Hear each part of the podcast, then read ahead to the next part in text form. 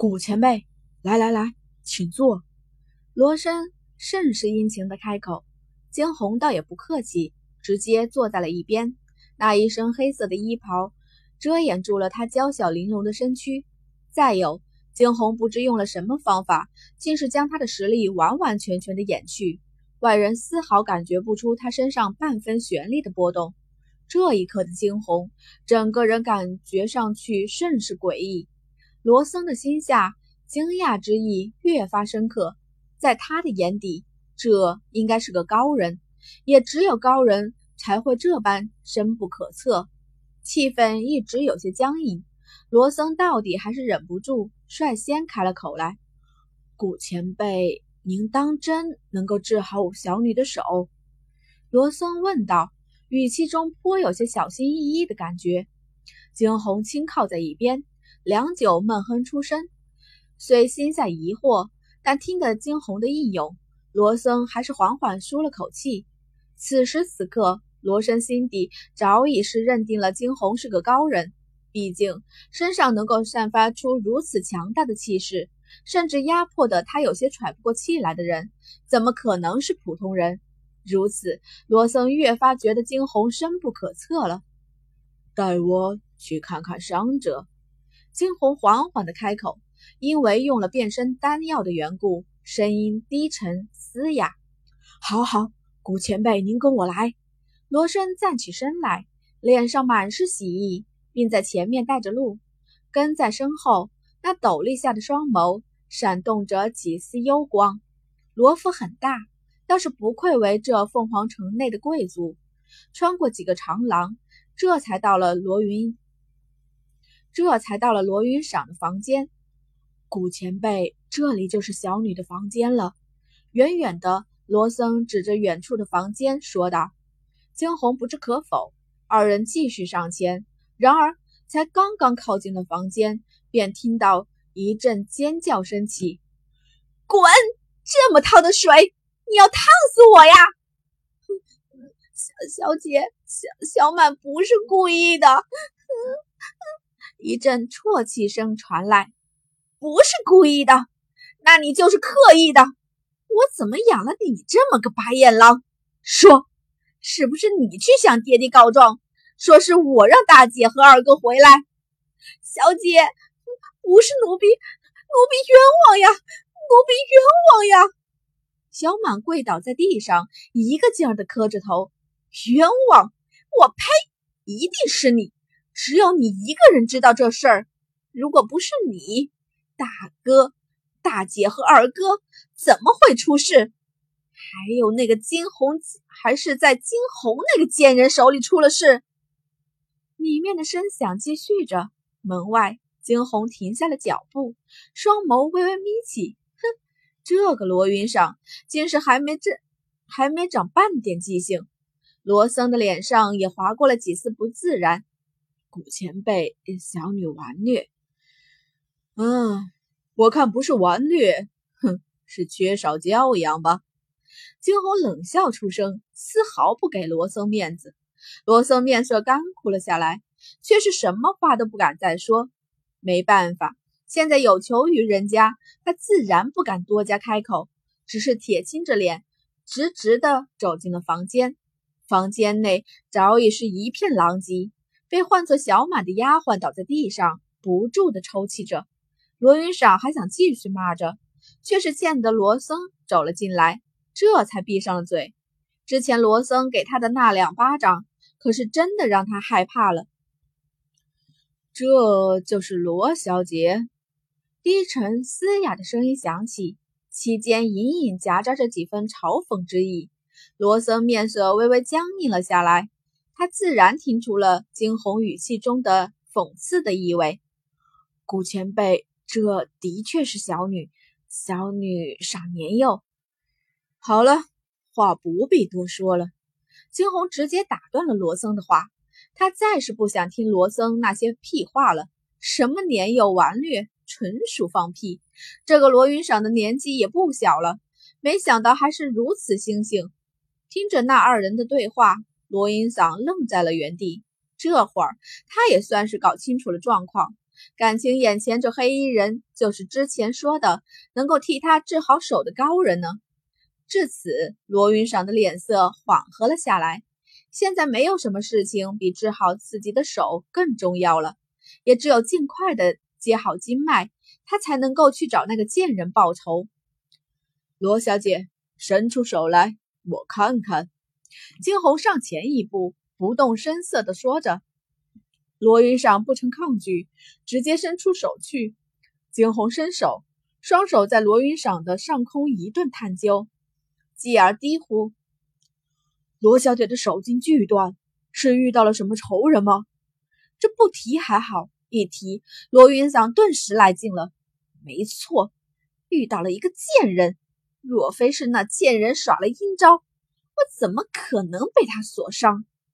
哦，惊鸿猛地一挑眉头，戏谑的反问道：“ 罗僧在一边轻咳，在一边轻咳出声，继而给罗云裳使了个眼色。”示意他不得多说，罗云裳这才低下头去，满眼的愤恨。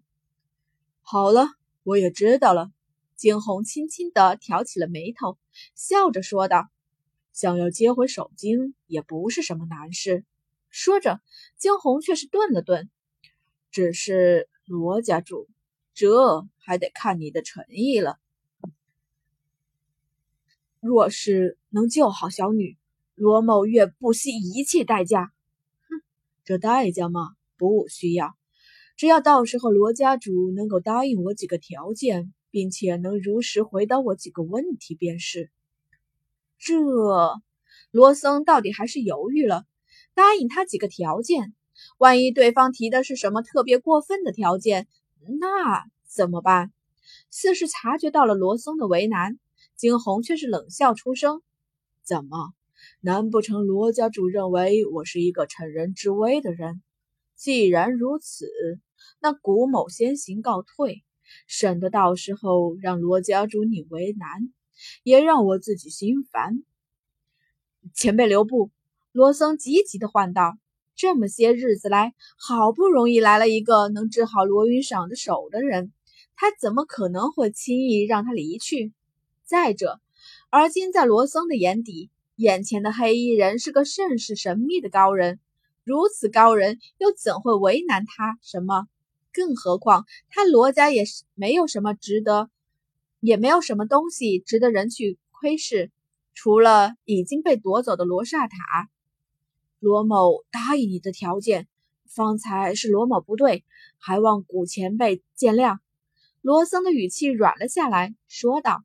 不管怎样，而今最重要的事情是先治好罗云赏的手，其他的一切好说。听着身后人的话，惊鸿想要离去的脚步这才缓缓地停了下来。他斗笠下的那张清冷的脸上浮上了几丝淡淡的笑意，红唇微微勾起，惊鸿笑得越发妖娆。只可惜罗僧并不曾看到他那带着几丝诡异的笑。既然如此，我便替你，我便替你治了他的手便是。眸光微闪，惊鸿笑道：“多谢顾前辈了。”惊鸿走上前去，再度伸出手来。不过是片刻的功夫，他的指尖有红色的火焰跃起，那便是传说中的精神精神力所凝聚出来的精神之火，也正是用来炼制丹药的精神之火。从不曾仔细看过别人炼药。这会儿，罗僧与罗云裳皆纷纷有些吃惊。罗家主，还希望你先退下，有些东西不方便外人在场。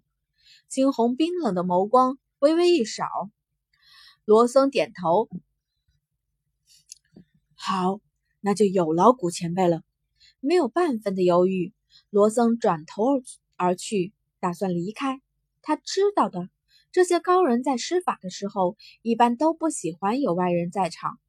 最后一扫惊鸿的指尖，罗僧心头划过了几丝讶异。他倒是没想到，这个古前辈的手竟是如此的白嫩，并不像是一个老者的手。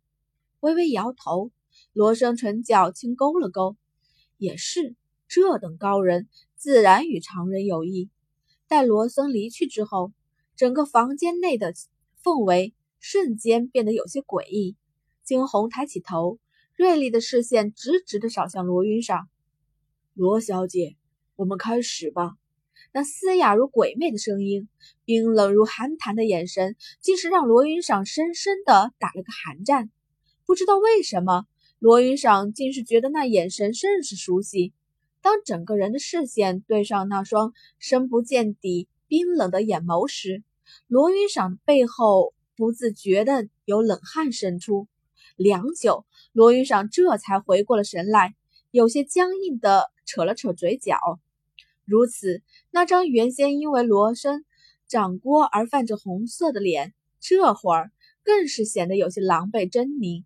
看着他，惊鸿只是冷笑一声，继而开口：“罗小姐可得忍受住了，一会儿的治疗过程怕是有些痛苦。